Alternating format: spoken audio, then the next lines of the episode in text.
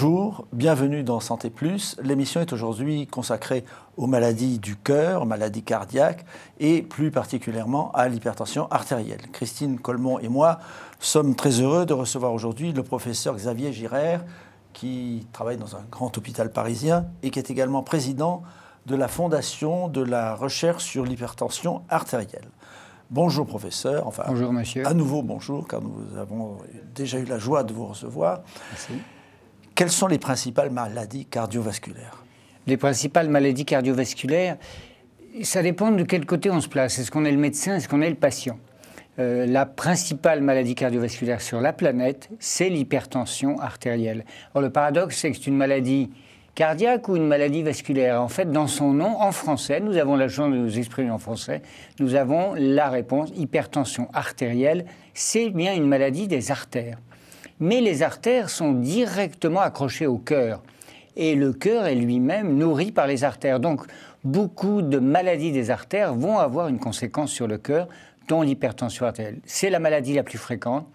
1 milliard 400 000 personnes sont touchées en France. Les chiffres sont tout récents, ils ont été donnés par l'OMS au mois d'août dans, dans, le monde. Dans le monde, dans le monde pardon. Et en France, nous avons 10 millions de patients qui sont traités, 5 qui ne le sont pas, soit parce qu'ils n'ont pas été diagnostiqués, soit parce qu'ils ont été diagnostiqués, mais ils jouent à l'autruche, ils ne veulent pas en entendre parler. Malheureusement, on sait que le fait de ne pas soigner une hypertension artérielle, or ça met du temps, hein, ce n'est pas du jour au lendemain, mais en une dizaine d'années arrivera la maladie la plus fréquente ensuite dans le monde, qui est l'accident vasculaire cérébral, le fameux stroke des anglo-saxons. Eh bien, cet accident vasculaire cérébral, c'est la complication de l'hypertension non soignée. En revanche, il y a d'autres maladies cardiaques qui peuvent survenir chez un hypertendu qui est soigné, mais plutôt un hypertendu qui aura été soigné pendant 25 ou 30 ans et qui, à la fin, va devenir défaillant du cœur, puisque le cœur est branché sur les artères. Ces maladies s'appellent l'insuffisance cardiaque et puis le fameux infarctus. Cet infarctus qui est associé à l'hypertension, mais qui est aussi très associé à d'autres facteurs de risque. Avec la Covid, maintenant, le grand public a bien compris ce qu'était un facteur de risque. Le tabagisme en numéro un et en numéro deux, surtout dans les pays euh, où on mange mal, le fameux mauvais cholestérol. Donc tabac, cholestérol, hypertension fait le lit, ah, sans oublier le diabète, parce que le diabète, on pourra en reparler un petit peu plus tard, en fait c'est la même maladie le diabète moderne, le diabète des gens en surpoids, c'est la même maladie que certaines formes d'hypertension artérielle qui provoquent euh, qui sont provoquées par euh, la même maladie qui est la maladie euh, de la graisse de l'abdomen. Vous jetez un coup d'œil, vous regardez si les gens ont un gros ventre. S'ils ont un gros ventre, ils auront un risque de faire et un diabète et une hypertension, éventuellement en même temps ou en décalé, et après une maladie cardiaque de type infarctus du myocarde. Professeur, est-ce que les femmes ou les, hommes sont les plus touchés? Est-ce qu'il y a un, genre dans cette maladie? Alors, en fait, non. Euh, tous les femmes et les hommes ont des artères, donc ils sont touchés de la même façon. En revanche, euh, les femmes euh, qui survivent aux hommes plus longtemps, on le sait, il y a plus au-delà. L'hypertension est une maladie du vieillissement. Et en étant une maladie du vieillissement, on va trouver toutes les caractéristiques du vieillissement dans une population. Si on est dans les populations occidentales, eh bien, le vieillissement est plus patent qu'en Afrique, où on sait que c'est le continent où il y a le plus de jeunes euh, dans, le monde, que la Chine, par exemple, a vu sa population vieillir à toute allure, hein, puisqu'il n'y a plus de jeunes. En Chine, il y a maintenant des gens qui ont entre 40 et 50 ans, et dans 20 ans, ils auront 70 ans, et les maladies cardiovasculaires touchent plus touche autant les hommes et les femmes, mais euh, un peu plus tôt les hommes. De ce fait, les hommes décèdent et il reste à la fin toutes les femmes. D'ailleurs, il suffit d'aller dans une maison de retraite, une EHPAD, pour se rendre compte qu'il y a une grande différence. Il n'y a, plus que des femmes dans les EHPAD. Hein. Les quelques hommes qui sont là sont les rois du monde. Hein. Ils ont toutes les femmes qu'ils veulent. Et globalement, euh, euh, cette prise en charge de l'hypertension artérielle, c'est une deuxième chose importante, elle est mieux réalisée chez les femmes. C'est-à-dire les femmes sont plus à même de comprendre euh, qu'elles ont une maladie qui va les qui, peut éviter les maladies. C'est ça qui est difficile dans le facteur de risque. Hein. Pourquoi les gens mettent leur ceinture de sécurité Il y a 40 ans, quand c'est arrivé, il y a 30 ans, on ne voulait pas la mettre. Euh, comme le vaccin de la Covid, il y a des gens qui ne veulent pas. Les évidences sont maintenant évidentes. Voilà, elles sont là. Si on met sa ceinture de sécurité, on a moins d'accidents euh, grave. Et si on est vacciné contre la Covid, on fait une Covid qui n'est pas grave. Voilà, l'analogie est excellente et, les femmes comprennent plus simplement ça que les hommes. C'est comme ça. Donc félicitations, mesdames. Vous êtes beaucoup plus euh, assidus pour les traitements et de ce fait mieux protégés. En étant mieux protégés, vous vivez plus longtemps et vous êtes toute seule dans les maisons de retraite. Ah, donc il faut euh, choisir. Monsieur le professeur, euh, vous avez parlé de l'hypertension et nous, de nombreux de nos téléspectateurs, nombre de nos téléspectateurs sont africains. Et je pense que euh, l'Afrique est un pays qui est très atteint par l'hypertension. Oui, effectivement, quand on regarde les chiffres, et je crois que nous en avions un petit peu parlé la dernière fois, le premier tueur en Afrique, c'est le stroke. Le premier tueur. L'AVC. AVC, AVC. Eh bien, donc c'est pas la guerre, c'est pas euh, l'Ebola, c'est pas la Covid, c'est pas, c'est l'AVC. Alors pourquoi euh, cette euh, parce qu'il y a beaucoup d'hypertension. Et il y a beaucoup d'hypertension en Afrique parce qu'il y a beaucoup d'abord de familles d'hypertendus. Et quand on fait raconter l'histoire des familles, l'histoire de santé des familles, ah ben oui, la mère, le père, les tantes ont fait à la cinquantaine un accident vasculaire cérébral et en sont morts. Voilà. Euh, et donc, premier élément. Deuxième élément, il y a un rôle de nutrition qui est très important. Euh, et la nutrition, euh, eh bien, c'est quelque chose sur lequel on sait que le surpoids peut favoriser l'hypertension, mais pas que ça. Il y a des gens qui sont minces, qui mangent de façon équilibrée, mais qui vont enrichir leur alimentation en sel. Et en sel, c'est pas le sel qu'on rajoute euh, directement de la salière, mais c'est le sel qu'on va rajouter dans euh, un, composé qui est très populaire en Afrique, qui est le cubor. Le fameux bouillon cube. Alors, je sais bien que tous ceux qui nous regardent en ont mis pour préparer les repas, puisque je connais les recettes africaines. Il faut mettre 5 cubes dans euh, la préparation pour que ça ait du goût. Alors, c'est vrai que ça a beaucoup de goût, mais 5 cubes, c'est 25 grammes de sel. Et donc, le poison africain, c'est le cubor. Quand j'interroge, moi, mes, patientes qui euh, ont, pour elles l'histoire de la cuisine africaine, elles expliquent que le cubor, il est arrivé dans les années 70. 70. C'est qu'avant, on cuisinait sans le cubor. Alors, est-ce qu'il y avait moins d'hypertension? Je ne peux pas vous le dire. En revanche, il faut vraiment euh, prendre en compte ce problème, qui est bien connu hein, des dirigeants africains, et en particulier pour la santé publique. Il y a des campagnes qui sont faites, mais bon, voilà, on ne peut pas empêcher, on peut pas empêcher les gens d'aller acheter euh, du cubor pour le mettre dans les, dans les aliments. Vous parliez euh, tout à l'heure enfin, du fait, effectivement, il y a le cubor, mais le fait qu'il y ait aussi peut-être un aspect génétique. Il me semble qu'il y a eu des études aux États-Unis sur des Afro-Américains, enfin, comparés à des Caucasiens. il semblerait que l'hypertension soit plus sévère chez ces Afro-Américains effectivement, que chez les Caucasiens. est plus sévère.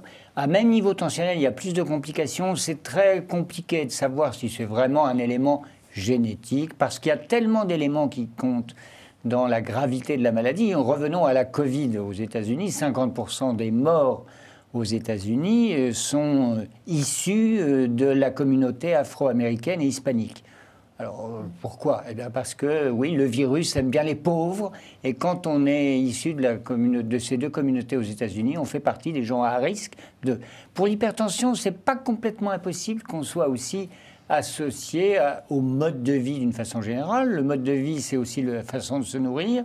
C'est aussi, par exemple, on m'a raconté qu'au Cameroun, euh, pour pouvoir euh, faire mûrir les fruits qui sont dans le jardin, on prend le fruit pas mûr et on rajoute dessus, on émiette un, un cubor. Et le fait de mettre du sel, ça fait mûrir le fruit. Je ne sais pas, je ne l'ai pas vérifié, mais voilà, c'est quelque chose qui est effectivement qui va toucher les gens plutôt euh, en difficulté économique pour pouvoir avoir à manger tous les jours. Vous voyez, donc c'est difficile. Quel était exactement le rôle du sel concrètement? Que fait le sel? le, sel, le sel de cuisine, c'est ce qu'on appelle le chlorure de sodium. Eh bien, ce fameux sodium, ce n'est pas uniquement euh, c'est lui qui est le toxique, c'est pas le chlorure, c'est le sodium. On peut l'avoir associé au glutamate, au bicarbonate, et on va avoir euh, des effets. Alors le glutamate de sodium, ça existe dans la, cuisine asiatique. On rajoute beaucoup de glutamate, qui donne ce goût spécial, le goût umami à la cuisine asiatique.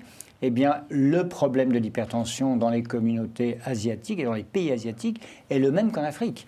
Voilà, parce qu'il y a cette consommation. Donc moi, quand j'ai des gens en consultation, et à Paris, on a des gens qui viennent du monde entier, eh bien, je m'intéresse toujours à leur histoire culinaire personnelle, leur tradition, comment leur mère leur a appris à se nourrir. Parce que pour nous, euh, Gaulois, on aime le pain, le fromage, la charcuterie.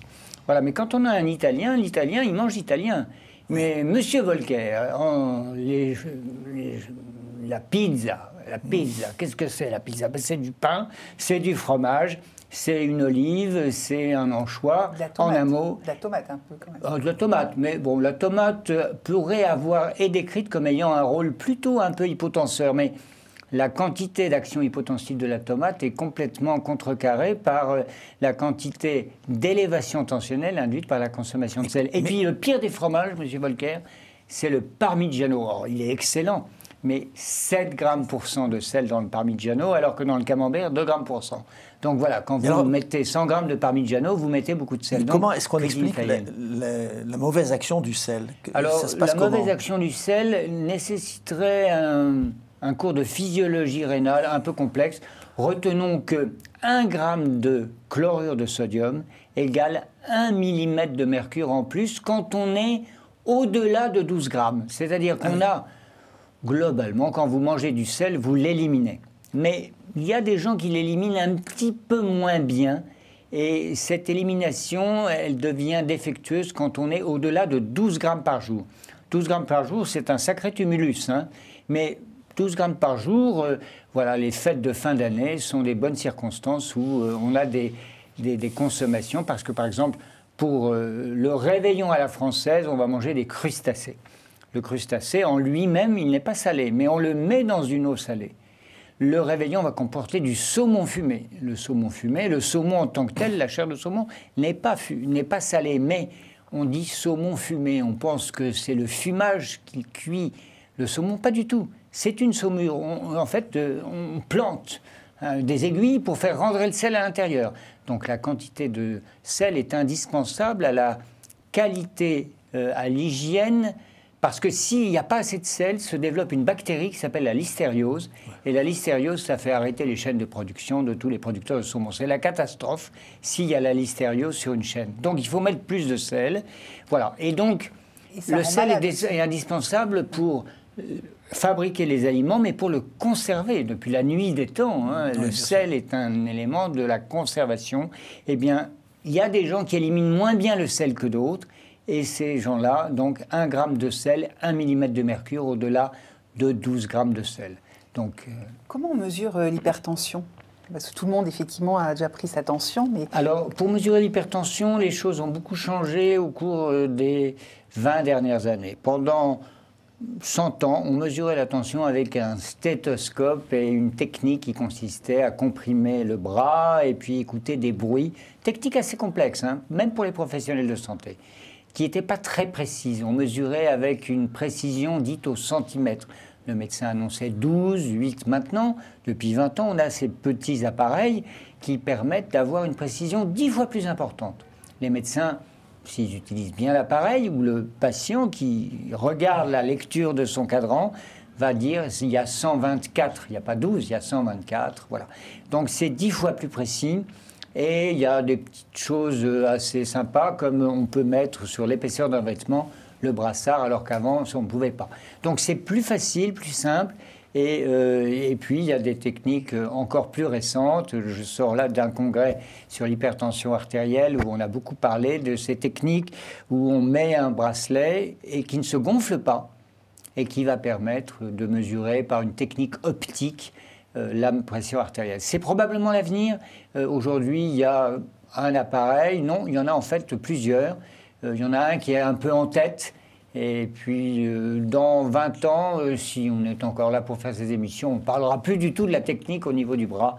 On parlera des techniques qui sont celles aujourd'hui en train de développer. Est-ce qu'il y a, euh, professeur, de nouveaux traitements contre l'hypertension? Alors, malheureusement, la réponse est non. La réponse est non. On n'a plus du tout d'innovation dans les traitements de l'hypertension depuis maintenant une quinzaine d'années. Il faut savoir que les laboratoires pharmaceutiques qui étaient à la, tête euh, des innovations ont mis toute leur énergie ailleurs. Alors avec la Covid, ils l'ont mis dans la fabrication des vaccins. Ils n'ont plus du tout ni d'argent, ni le temps de pouvoir euh, trouver des nouveaux médicaments. Alors tous les médicaments que nous avons, il y a une chose qui est intéressante dans l'hypertension par rapport à d'autres aires thérapeutiques, c'est que les médicaments d'il y a 80 ans, les diurétiques, sont toujours commercialisés et toujours utilisés. Les médicaments d'il y a 50 ans, les bêta-bloquants, sont toujours commercialisés, toujours euh, utilisés. Et les médicaments les plus récents, qui ont une trentaine d'années, une vingtaine d'années, les inhibiteurs de l'enzyme, les artans, sont toujours utilisés et souvent en combinaison avec les anciens. De ce fait, euh, les autorités sanitaires ont, mené une vie très difficile au laboratoire en leur disant vos médicaments que vous vendiez 2 dollars par jour, et eh bien maintenant on va vous en donner en remboursement 10 centimes. Alors les laboratoires, ils sont là aussi pour, euh, pour faire un business. Donc ils ont dit, bah, nous on préfère vendre ou faire de la recherche dans des, médicaments, dans d'autres aires thérapeutiques où il n'y a pas encore de possibilité et où on pourra dire on est les premiers, on est les seuls et on le vendra à 80, 80 dollars la dose. Vous voyez quoi je veux faire euh, Voilà, c'est pour ça. Et donc on n'a pas de nouveaux médicaments. Mais il y a encore pas mal de choses à faire et à apprendre aux médecins du monde entier, même dans les pays les plus avancés, vis-à-vis des anciens médicaments. On, voit que la compétence médicale concernant les traitements antihypertenseurs est en train de s'abaisser. Moi, je le vois à ma consultation, les ordonnances des patients sont de moins bonne qualité que celles que je pouvais voir il y a une dizaine d'années. C'est très intéressant comme euh, et donc il y a toujours à faire, même avec les anciens, on peut encore euh, on, aimerait, on aimerait pouvoir effectivement euh, euh, faire un enseignement qui puisse atteindre le plus de médecins possible. Il y a également le diagnostic, la surveillance et euh, la, fondation donc, dont vous êtes le président, de la fondation de recherche sur l'hypertension artérielle, a mis au point une, une application et vous allez nous expliquer en vidéo euh, comment. Eh bien, merci Madame de m'aider à mettre en avant cette point. Alors cette vidéo, elle est là pour aider les gens à bien utiliser un tensiomètre automatique. Le tensiomètre automatique, là maintenant, là il y a eu des évolutions. Comment bien l'utiliser? Eh cette application est là pour aider les gens.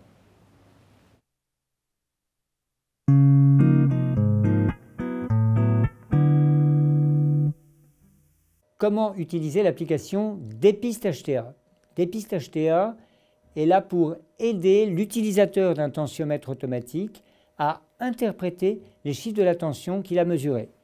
Vous avez téléchargé sur votre téléphone Dépistage TA, vous cliquez sur l'icône et vous avez une page d'accueil qui vous annonce pour utiliser, il est nécessaire de disposer d'un tensiomètre automatique. Appuyez ensuite sur la touche Réaliser une mesure. Le protocole vous est détaillé, position assise, mise du tensiomètre sur euh, éventuellement un vêtement de l'épaisseur d'une chemise, conservez les règles de rester en position assise, ne pas fumer, ne pas parler, puis déclencher la mesure sur le tensiomètre.